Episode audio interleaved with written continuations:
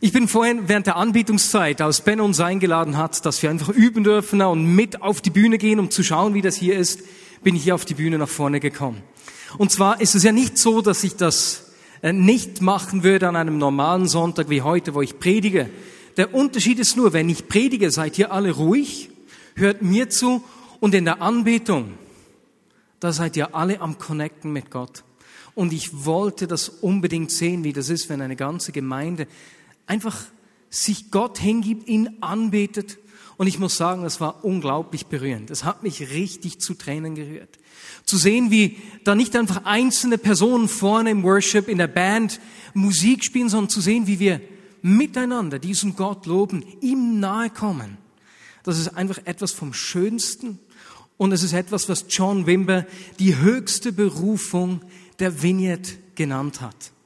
Wenn Benner nächstes Mal die Bühne als Freizone erklärt, komm unbedingt nach vorne und schau dir das auch an. Das ist wirklich berührend. Und heute möchte ich eben gerade über dieses Thema sprechen, über Anbetung. Letzten Sonntag habe ich angekündigt, besser gesagt, ich habe letzten Sonntag über das Erbe gesprochen, dass wir alle in unseren natürlichen und geistlichen Familien Erbschaften haben, Dinge, die Gott uns anvertraut, die wir nicht aus Leistung erhalten, sondern eben aus Beziehung. Erbschaften. Und eines dieser Themen, das wir als Vignette, als so eine Art Erbschaft empfangen haben, etwas, was wir weitertragen wollen, hat mit Anbetung zu tun. Ist ein Thema, das mir persönlich sehr nahe ist, denn ich bin ein Anbeter. Ich bin zwar nicht ein Musiker, ich bin in keinem Anbetungsteam, aber ich liebe es, Gott anzubeten. Ganz egal, ob mit Worten, mit, mit, wenn ich singe, ob es einfach ist, indem ich ihm mein Leben hinlege und in ihm gehorche, in meinem Alltag, einfach mit ihm zusammen zu sein ist für mich etwas vom Allerschönsten. Und deswegen möchte ich heute auch über dieses Thema sprechen. Wenn ich vor 20 Jahren gefragt hätte, weswegen Menschen in der Vignette Bern sind, hätten wohl die meisten gesagt, wegen den Anbetungszeiten. Und ich möchte einfach zum Einstieg mal eine, zwei Personen fragen, ne, auch um ein Statement. Wer, bei wem war das auch so? Wer ist von vor einigen Zeiten wegen der Anbetung in die Vignette Bern gekommen? Hände hoch. So, ja, ich werde nur hier vorne so zwei, drei Statements abholen. Jetzt, bei wem darf ich? Weswegen, was, was hat das da bei dir ausgelöst? Was war damals? Für mich war das etwas, das ich nicht alleine machen kann, wo, ich, wo, wo wir zusammen das machen müssen. Und letztendlich denke ich, habe ich so auch auf den Schoß von meinem himmlischen Vater gefunden. Zum Vaterherz von Gott. Die Liebe des Vaters, seine Nähe hast du da gefunden. Darf ich sonst noch jemanden fragen, wer möchte ein Statement abgeben? Was hat das bewirkt? Weswegen hat dich das angezogen? Ich schleiche mich da mal in diese Gänge rein. Oh, Entschuldigung, hätte es weh da. Ist Knäu auf Knäu gewesen. Ja, für mich war es von Anfang an eine tiefe Begegnung mit der Liebe vom Heiligen Geist. Ich konnte, kann richtig so rein singen oder sein durch diesen Worship, der Gott hier gegründet hat. Vielen herzlichen Dank. Wir haben jetzt zweimal gehört, ne, mit dieser Liebe des Vaters und mit dem Heiligen Geist connecten, in Beziehung treten. Und genau das ist geschehen. Ich habe einen Artikel von Carol Wimber gelesen, die erzählt hat, wie, wie sie damals etwa 1977 eine Kleingruppe geleitet hat mit vielen zerbrochenen Menschen und wie sie gemerkt haben, dass manchmal in der Zeit, in der sie zusammen waren, dass etwas geschehen. Manchmal war etwas anders und sie wussten nicht weswegen und sie wussten nicht, was anders war. Es hat einfach irgendwie geknistert. Und sie schreibt dann in diesem Artikel, wie sie mit der Person, die die Musik geleitet hat, gesprochen hat und mit ihrem Mann und sie dann rausgefunden haben, hey, meistens ist es, wenn wir so persönliche Songs singen, Songs direkt an Jesus und nicht nur über Jesus. Und hat dann auch beschrieben, wie, wie, wie das irgendetwas ausgelöst hat. Es waren so Lieder wie I love you, O Lord, my strength. Ich liebe dich, o Herr, meine Stärke. Und sie beschreibt, wie da, dann was geschehen ist und Menschen begonnen haben zu weinen, wieder andere haben gelacht, andere haben ihr Leben Jesus gegeben, ihre Sünden bekannt. und einfach die Gegenwart Gottes erlebt. Und wir müssen uns erinnern, dass eigentlich vor dieser Zeit die Lieder in den Gottesdiensten dazu gedient haben, die Predigt vorzubereiten. Wäre doch auch mal schön, so zwei, drei Songs, die einfach die Predigt vorbereiten. Aber nein, da ist etwas geschehen in diesen Zeiten, in denen sie sangen. Gott ihr Liebe, die Liebe auszudrücken, das einen Platz selbst im Gottesdienst erhalten hat. Wertvoll ist so, dass wir 30, 40 Minuten Zeit nehmen, einfach ihn anzubeten. Es wurde ein wichtiger Teil des Gottesdienstes. Und als John Wimber Anfang der 80er Jahre an einer Konferenz sprach, und er sprach über Hiskia und wie der das Opfer eingeführt hatten, wie dann während der Opferfeierlichkeiten die Trompetenklänge schalten und die Priester auf den Instrumenten spielten, hat erzählt, wie bei dieser Veranstaltung ein Junge aufstand und einfach eine Stunde lang sang. Im Geist sang. Und er hat dann erzählt, wie an dieser Konferenz blinde Augen wieder aufgingen, Taube wieder hörten und einfach die Kraft Gottes auf die Menschen fiel. Und er sagte dann im Nachhinein, an diesem Abend verstanden wir, dass für uns in der Vignette das Singen und äh, das Spielen äh, der Lieder immer mit der Gegenwart und dem, und dem Sichtbarwerden des Heiligen Geistes verbunden sein wird. Diese Erwartung, dass Gott kommt und eingreift dass wenn er da ist, nichts unmöglich ist. Absolut packend. Und Matt Redman, ein bekannter Anbetungsleiter, hat erzählt, wie er mit sieben selbst in Berührung gekommen ist mit dieser Anbetung aus der Vineyard, wie seine Mutter ihn mitgeschleppt hat an einen Anlass in Chorleywood, in einer anglikanischen Kirche. Und auch er hat beschrieben, wie ihn das einfach gepackt hat. Und er sagte, die, die Echtheit dieser Anbetung, das Bewusstsein, dass da etwas in der Luft ist, dass wir Gott begegnen, habe ihn geprägt. Und er schreibt, diese Erfahrung hat einen starken Einfluss darauf und hat es noch heute, wie ich Jesus anbete. Die Gegenwart Gottes. Das Erleben seiner Nähe. Und spannend ist, dass das ja nicht nur in den USA so war, sondern dass wir eigentlich das Gleiche lebten hier in Bern, auch wenn wir die Vignette noch gar nicht so kannten. Und ich kann mich erinnern, Bennett, du erzählst die Geschichte äh, zwischendurch wieder, wie ein Mann während der Anbetungszeit einfach rausgeschrien hat, was muss ich tun? Und sein Leben Jesus gab. Die Gegenwart Gottes. Was gibt es Schönes? Und durch dieses Erleben, durch, durch das, was da einfach kribbelig spürbar in der Luft war, sind sowohl in Bern als auch in Anaheim in den USA in der Vignette Songs geschrieben worden, einfach um ihm nahe zu kommen, um diese Liebe zum Ausdruck zu bringen. Und weil Menschen das, was sie da erlebten, mitnehmen wollten in den Alltag, zu sich nach Hause, in ihre Gemeinde, haben sowohl wir in Bern als auch sie in den USA begonnen, Produktionen zu machen. Ich kann mich erinnern, in Bern haben am Anfang alle Lieder geschrieben, sogar mein Vater. Ich nicht, ich war zu jung, ich muss sieben, acht Jahre alt gewesen sein. Mir hat man diese Pflicht noch nicht auferlegt damals. Aber irgendwann werde ich vielleicht auch noch einen Song schreiben, ne? so als Anbeter. Aber so, so sind Produktionen entstanden. Einfach mit dem Anliegen, das, was Gott tat, zu dokumentieren und das dem Leib Christi zugänglich zu machen. Und genau das ist geschehen. Vineyard wurde sozusagen zu einem Synonym für Anbetung. Das heißt, wenn man Vineyard sagte, sagten alle, ah, Anbetung. Und wenn man Anbetung sagte, sagten alle, ah, Vineyard.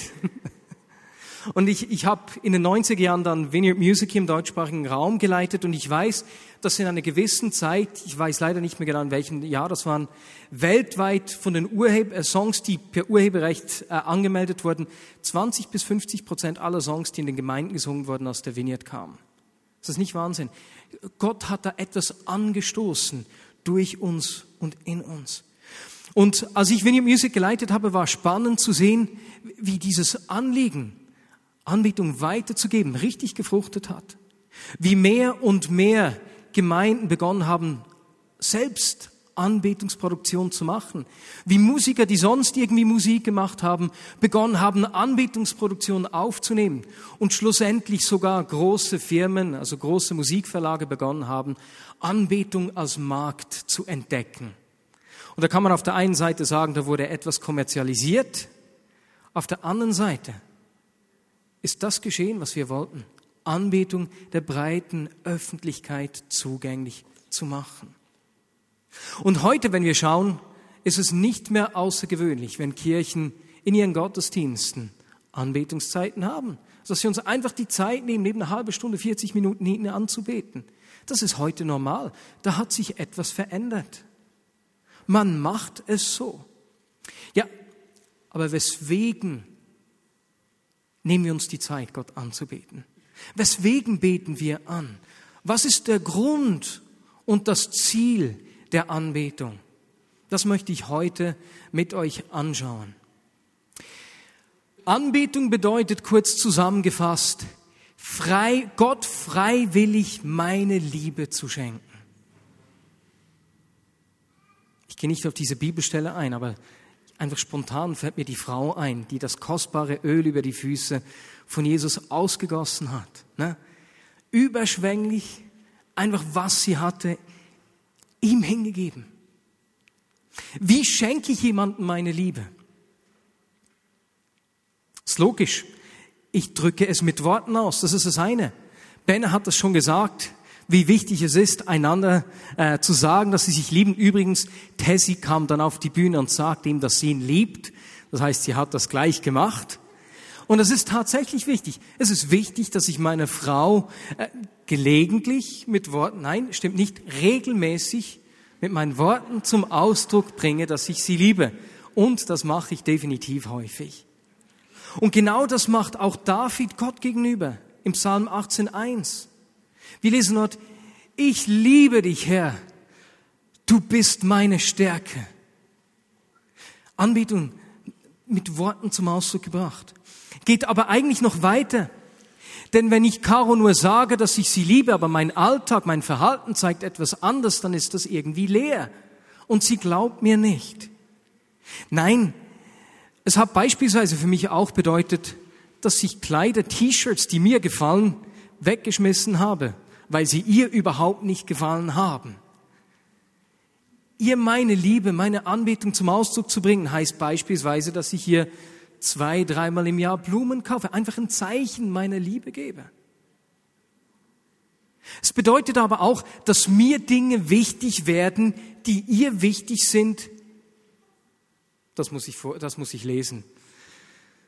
Mir werden Dinge wichtig, die ihr wichtig sind, weil sie ihr wichtig sind.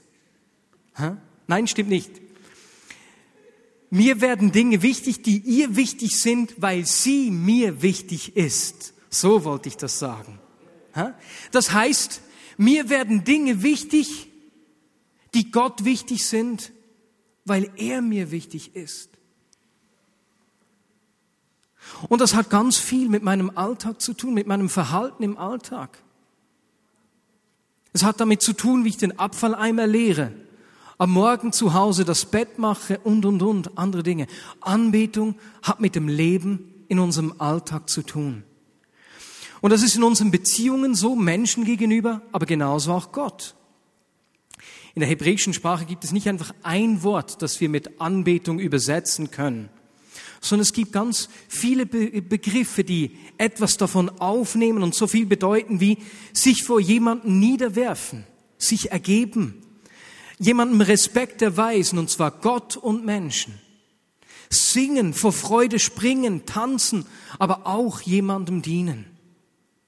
So eine Beschreibung, was Anbetung bedeuten kann. Zur Illustration eine Geschichte, die ich in einem Video gesehen habe, eine Predigt von John Wimber über Anbetung. Und er hat da erzählt, wie er eines Tages äh, zu seinem Enkel ins Zimmer kam, als dieser gerade am Fernsehschauen war. Sein Enkel schaute so eine amerikanische Fernsehsendung, bei der Verfolgungsjagden live vom Helikopter aus gefilmt werden. Und man ist also live dabei, wenn ein Krimineller verfolgt und gefangen wird. Und da kam also diese Szene, wo die Polizei den Wagen angehalten hat, der Polizist die Knarre rausnimmt, der Mann aus dem Auto aussteigt und die Hände hochhält. Und der Enkel von John Wimber fragte, ist der Mann am Anbeten? er kannte diese Pose einfach nur aus der Anbetung. Und wenn diese Geschichte auch etwas lustig klingt, so liegt sie gar nicht so weit daneben, denn es beschreibt Anbetung sehr gut. Gott, hier bin ich. Ich ergebe mich. Ich gebe mich ganz dir hin. Ich tue, was du sagst. Du bist alles, was ich habe.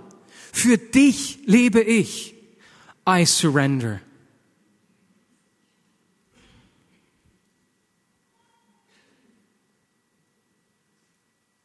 Anbetung ist nicht einfach das Singen von Liedern, sondern das konstante Bewusstsein, dass ich mein ganzes Leben nicht für mich lebe, sondern zu seiner Ehre.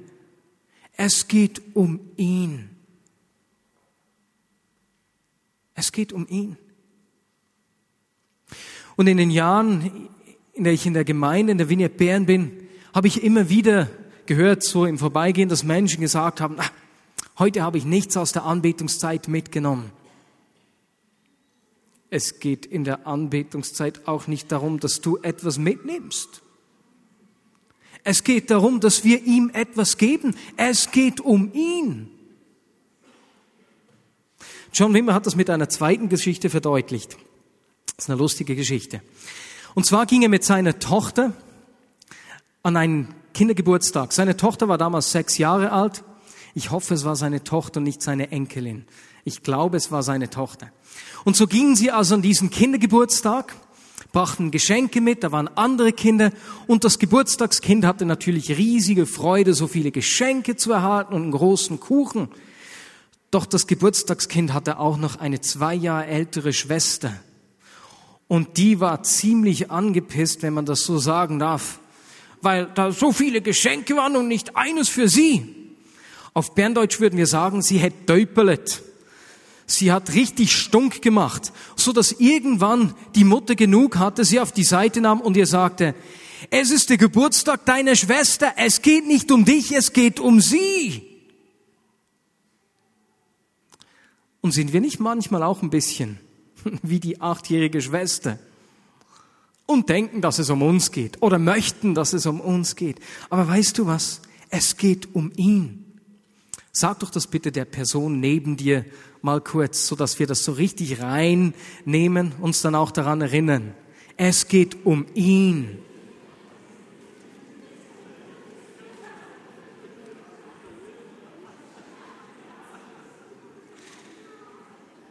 Und wenn wir das verstanden haben, dass es um ihn geht, dann haben wir den Grund der Anbetung verstanden. Es geht um ihn. Aber was ist denn das Ziel der Anbetung? In Johannes 4 lesen wir die Geschichte der Frau am Brunnen. Eine Frau mit einem zerbrochenen Leben, die sich dessen voll bewusst war. Und als Jesus ihr begegnete, so völlig vorbehaltlos, ihr Würde und Wert gibt und ihr sogar noch zeigt, dass er genau weiß, wie ihr Leben aussieht, beginnt sie mit Jesus über Anbetung zu sprechen. Und Jesus sagt sie in Johannes 4, 23, aber die Zeit kommt, ja, sie ist schon da, in der die wahren Anbeter den Vater im Geist und in der Wahrheit anbeten. Der Vater sucht Menschen, die ihn so anbeten. Der letzte Satz ist schön, hä? Der Vater sucht Anbeter. Der Vater sucht Menschen, die ihn aus freien Stücken anbeten. Menschen, die ihm ihr Leben hingeben und denen er seine Liebe zeigen kann und sein Herz offenbaren kann. Er sucht Anbeter. Was aber heißt es, den Herrn im Geist anzubeten? Besser gesagt, den Vater im Geist anzubeten.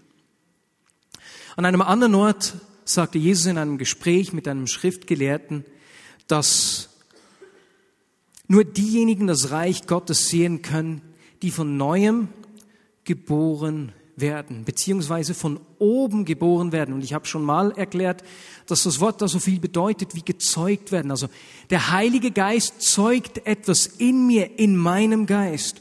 Und ich werde ein neuer Mensch, etwas Neues entsteht in mir. Und genau das ist geschehen, als ich Jesus die Herrschaft in meinem Leben gegeben habe. Nun lebt der Heilige Geist in mir und er will mich führen. Und im Geist anzubeten heißt eigentlich nichts anderes, als mich ihm und seiner Führung unterzuordnen. Aber was heißt das praktisch? Bevor ich meine Frau Caroline kennenlernte, hatte ich zwei Freundinnen, bei denen ich am Anfang, als ich mich verliebt hatte, jeweils gefragt hatte, Gott, was soll ich tun? Soll ich meinen Gefühlen Raum geben oder was soll ich machen? Und beide Male empfand ich, dass Gott zu mir sagte, Marius, warte. Das habe ich dann auch gewacht. Ich habe eine Woche gewartet, bis wir zusammen waren dann. Oder wenn man ehrlich sein soll, ich habe eigentlich nicht gewartet. Dabei habe ich ihn doch gefragt, weil ich tun wollte, was er sagt. Und als dann auch die zweite Freundin mit mir Schluss gemacht hat, war das natürlich herzzerreißend. Ich war am Boden zerstört, keine Frage. Aber als der Schmerz ein bisschen weg war, habe ich mir Gedanken gemacht, habe gesagt, hey, ich habe ihn zweimal gefragt, was ich tun soll. Und als er mir geantwortet hat, habe ich das Gegenteil gemacht. Was ist denn geschehen? Da schien es ein Muster in meinem Leben zu geben. Und beim Überlegen und im Gespräch mit einem Freund habe ich relativ schnell gemerkt, was die Sache war.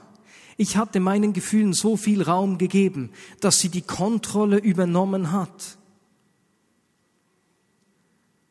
Sie haben über mein Verhalten bestimmt. Meine Seele oder eben Gefühle, Verstanden, Wille als Teil der Seele haben die Kontrolle übernommen. Und genauso lassen sich viele Menschen in ihren Entscheiden, in ihrem Leben andauernd von ihren Gefühlen leiten und hoffen, dass schlussendlich der Geist irgendwie folgen wird. Aber weißt du was? Gefühle sind ein sensationeller Begleiter, aber ein schlechter Leiter. Wir sind nicht dazu geschaffen, uns, uns von unseren Gefühlen leiten zu lassen, sondern da ist dieser Geist, der in uns lebt, der uns führen und leiten will. Im Psalm 103 lesen wir ein Lied von David.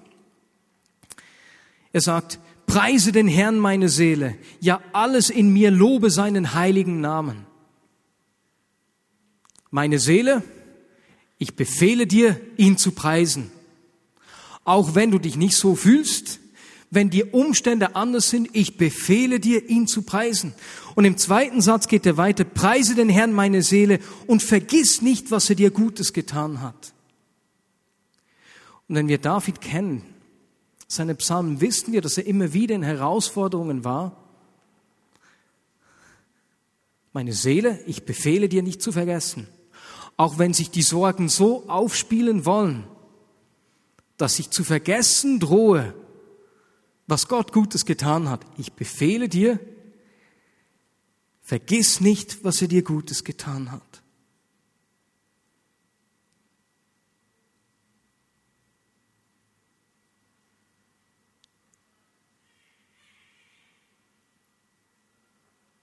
Ich will mich nicht von meinen Gefühlen leiten lassen, sondern dem Geist Raum geben, mich von ihm führen lassen.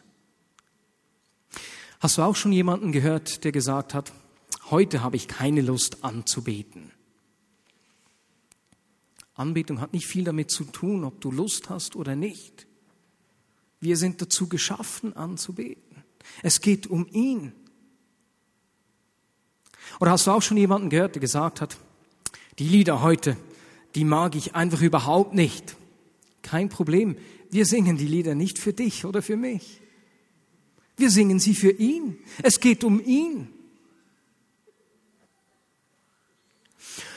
Oder kennst du diese Gedanken, die sagen, heute kann ich nicht anbeten, sonst bin ich einfach ein Heuchler? Weißt du was, wenn es in dir tobt und du dich dann entscheidest anzubeten, bist du nicht ein Heuchler, im Gegenteil sondern entscheidest dich dem Geist die Führung zu lassen und nicht deinen Gefühlen. Es geht um ihn. Im Geist anbeten, ihm die Führung überlassen, uns ihm unterordnen und hingeben. Was aber heißt es, Gott in der Wahrheit anzubeten? Und hier kommen wir dem Erbe der Vineyard auf die Spur. Das griechische Wort für Wahrheit bedeutet so viel wie dass etwas unverhüllt ist, dass nichts verborgen ist. Da fallen mir natürlich Adam und Eva ein, wie sie im Garten spazieren, völlig nackt, unverhüllt, ohne Scham, Gemeinschaft mit Gott, nichts, das sie trennt. Und durch den Sündenfall geschieht etwas. Etwas kommt zwischen sie und Gott. Sie werden sich ihrer Nacktheit bewusst und verstecken sich voller Scham. In der Wahrheit anbeten heißt so viel wie völlig unverhüllt, ohne dass etwas verborgen ist, in völliger Offenheit und Ehrlichkeit zu Gott zu kommen. Allen Erfolgen und allen Niederlagen, mit allen Schmerzen und allen Freuden, mich ihm zu zeigen. Im Bewusstsein meiner Bedürftigkeit, mich auszuliefern und zu sagen, hier bin ich. Wir sehen das bei David. Er schreibt Psalmen in den größten Höhen, aber auch in den tiefsten Tiefen und hält nichts zurück. Er gibt Gott das, was er hat. Und genau darum geht es, ihm das zu geben, was wir haben, nicht das, was wir gerne haben würden oder sein würden. Er will mich, so wie ich bin. Wilf und Christa bringen diesen Gedanken in ihren Beziehungskursen gut zum Ausdruck, wenn sie über das Intimitätskonzept sprechen. Und zwar sagt Wilf jeweils, dass das Wort Intimität oder eben intimerer Lateinisch hergeleitet wird, hergeleitet werden kann aus dem Intime oder mit anderen Worten in die Furcht hinein zu gehen. Und sie sagen dann, dass Intimität oder Vertrautheit dort entsteht, wo wir Menschen unsere unschönen Seiten zeigen können. Wo Caro mich am Morgen mit dem Mundgeruch sieht, mit den Falten, wo sie sieht, dass ich manchmal nicht nur gut reagiere, wenn sie was von mir will und mich trotzdem liebt trotz aller meiner Unzulänglichkeiten. Da entsteht Vertrautheit, diese Sicherheit in Beziehungen, Intimität. Und weißt du was? Das Gleiche ist auch bei Gott der Fall. Er will uns nahe sein, er will uns begegnen, so wie wir sind. Wir können ihm vertrauen. Und das ist etwas, was damals 77, Anfang der 80er Jahre an der Vignette geschehen ist. Sie haben verstanden, dass Gott uns nahe sein will. Und das Spezielle ist, da wir uns öffnen und ihm nahe sein wollen, kommt er und kommt uns nahe. Und auch wenn die Anbetung nicht um ihn, äh, nicht um uns geht, wenn wir nicht der Mittelpunkt sind, beginnt er da an uns zu wirken. Es ist ein, ein Paradoxon sozusagen. Und wir begegnen ihm. Er kommt mit seiner Kraft und verändert uns, gibt uns Hoffnung. Mittagsgottesdienst hat eine Frau gesagt, auf meine Frage am Anfang hin, weswegen sie, was das bei ihr ausgelöst hat mit der Anbetung. sie sagte, da ist so eine Freude in mein Leben gekommen, auch wenn die Umstände schmerzhaft waren. Er will uns nahe sein. Er hat uns geschaffen, um Beziehung mit uns zu haben. Wir sind zum Anbeten geschaffen. Und wenn wir verstehen, dass es um ihn geht, dann haben wir den Grund der Anbetung verstanden. Und wenn wir seine Nähe zulassen können, nicht nur im Gottesdienst hier miteinander, sondern ganz generell, wenn wir seine Nähe in unserem Leben zulassen können, dann haben wir das Ziel der Anbetung verstanden. Denn es geht um diese Intimität, um diese Vertrautheit. Und wir sehen das bei Mose. Mose sagte zu den Israeliten, hey, Gott will euer Gott sein, ihr sollt sein Volk sein und er will unter euch wohnen. Was für eine Zusage, was für ein Vorrecht. Aber als Gott sich dem Volk am Berg Sinai zeigen will, geschieht etwas Unglaubliches. Und zwar folgendes, wir lesen es im 2. Mose 20, Verse 18 und 19. Als die Israeliten das Donnern und den Posaunenschall hörten und die Blitz und den Rauch sahen, der vom Berg aufstieg, zitterten sie vor Angst und blieben in einiger Entfernung stehen. Und sie sagten zu Mose, rede du mit uns, dann wollen wir zuhören. Gott soll nicht direkt zu uns sprechen, sonst werden wir sterben. Oder mit anderen Worten, Gott will eine Beziehung mit den Menschen und die Leute sagen ihm, komm uns nicht zu nahe, wir fürchten uns vor dir. Das Volk ist so eingeschüchtert, dass sie sozusagen zu Mose sagen, du scheinst mit dem Lärm und dem Donner und so und der Wolke weniger Probleme zu haben. Sprich du bitte mit ihm und sprich dann zu uns, wir tun, was er sagt. Mose, hab du die Beziehung zu Gott für uns. Du sollst für uns seine Stimme hören. Und weißt du, was sie machen? Sie tauschen Beziehung mit Religion ein. Aber weißt du was? Niemand kann dir diese Beziehung abnehmen. Es ist nicht die Aufgabe des Worship-Teams, für dich zu hören, die Beziehung für dich zu pflegen. Das ist etwas, ein Vorrecht, das jedem von uns zusteht. Es ist nicht meine Aufgabe. Wenn ich beginnen würde, diesen Platz einzunehmen in deinem Leben und die Stimme Gottes für dich höre, ne, damit du es nicht hören musst, dann stelle ich mich an den Platz Gottes in deinem Leben. Er will Beziehung haben zu uns. Und wenn wir die Geschichte weiterlesen, sehen wir, das Unglaublichste geschieht, bereits eigentlich in der nächsten Minute. Das Volk sagt, nein, nein, nein, wir wollen nicht, wir haben Angst. Hab du die Beziehung mit Gott, hör du auf seine Stimme. Mose geht auf den Berg und was geschieht? Das Volk macht ein goldenes Kalb und betet das goldene Kalb an.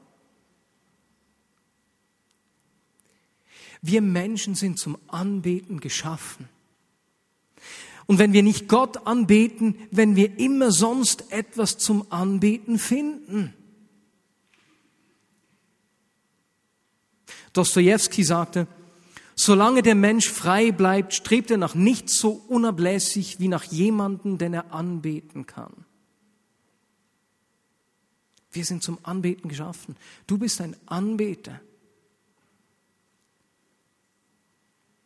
Nicht nur diejenigen, die in einer Band spielen oder die gerne Anbetungslieder singen. Nein, du bist ein Anbeter. Und wenn wir nicht Gott anbeten, werden wir in Kürze sonst irgendetwas anbeten. Und wenn du dich fragst, was du denn anbetest, dann äh, frag dir selbst folgende Fragen und du wirst es bald merken. Wofür setzt du deine Zeit ein? Wofür dein Geld? Deine Energie? Das habe ich mir auch aufgeschrieben. Das wäre gerade der dritte Punkt gewesen. Auf was geht deine Aufmerksamkeit? Und du wirst merken, was du anbetest.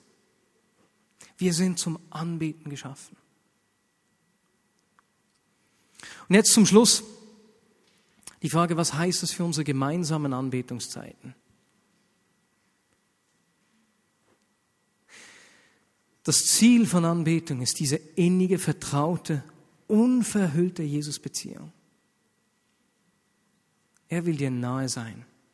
Es gibt nichts, was du verstecken musst. Und so, wenn wir hier miteinander sind und singen und die Band uns vorausgeht, uns sozusagen an der Hand nimmt und uns in seine Gegenwart führt, dann bringen wir einfach alles, was wir haben, in diese Beziehung mit ein. Wir öffnen uns für seine Gegenwart und lassen ihn ran, völlig unverhüllt, ehrlich. Und auch wenn es bei der Anbetung nicht um mich geht, wenn es darum geht, mich ihm zu verschenken, mich ihm auszugießen mit allem, was ich habe, überschwänglich, dann wird er uns doch begegnen. Dann wissen wir, dass seine Gegenwart kommen wird und seine Kraft sichtbar wird. Er will seine Kraft sichtbar machen. Und deswegen, wenn ich in den Gottesdienst komme, komme ich jedes Mal vorbereitet. Nicht, dass ich zu Hause äh, was weiß ich, für Übungen mache, überhaupt nicht. Aber ich bereite mich vor wie jemand, der sich auf die Begegnung mit dem besten Freund oder der besten Freundin vorbereitet. Die Vorfreude. Die Haare noch etwas Zweck machen, ne? bildlich gesprochen. Jetzt für meine Seele mich öffnen, oh Jesus, ich werde gleich dich begegnen, dir begegnen. Und ich weiß, dass wenn du kommst, auch heute wieder alles möglich ist. Und das ist diese Vorfreude, wenn ich in den Gottesdienst komme. Nicht um Falten zu verstecken, überhaupt nicht, sondern einfach, weil ich ihm begegnen will, wie ich bin. Und ihm das bringen will, was ich habe. Oder besser gesagt, ich bringe ihm einfach mich. Und das ist alles, was er will. Amen. Und Jesus, ich danke dir, dass es wirklich alles ist, was du willst. Du willst uns nahe sein. Du willst mich so, wie ich bin.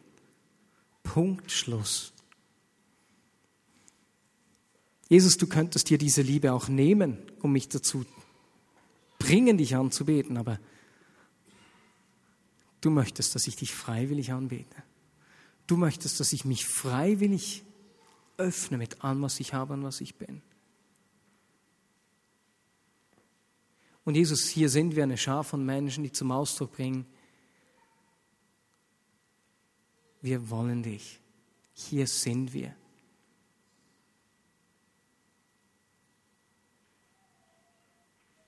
Und Jesus, wir wollen dieses Erbe aufnehmen und uns einfach öffnen für dich und das, was du tust. Wir wollen uns öffnen, dich anzubeten mit allem, was wir sind und allem, was wir haben. Wir wollen dir nahe sein. Wir wollen kein Stellvertreter, der an unserer Stelle Beziehung pflegen soll. Wir wollen dir nahe sein. Lehre uns das ganz neu, Jesus. Amen.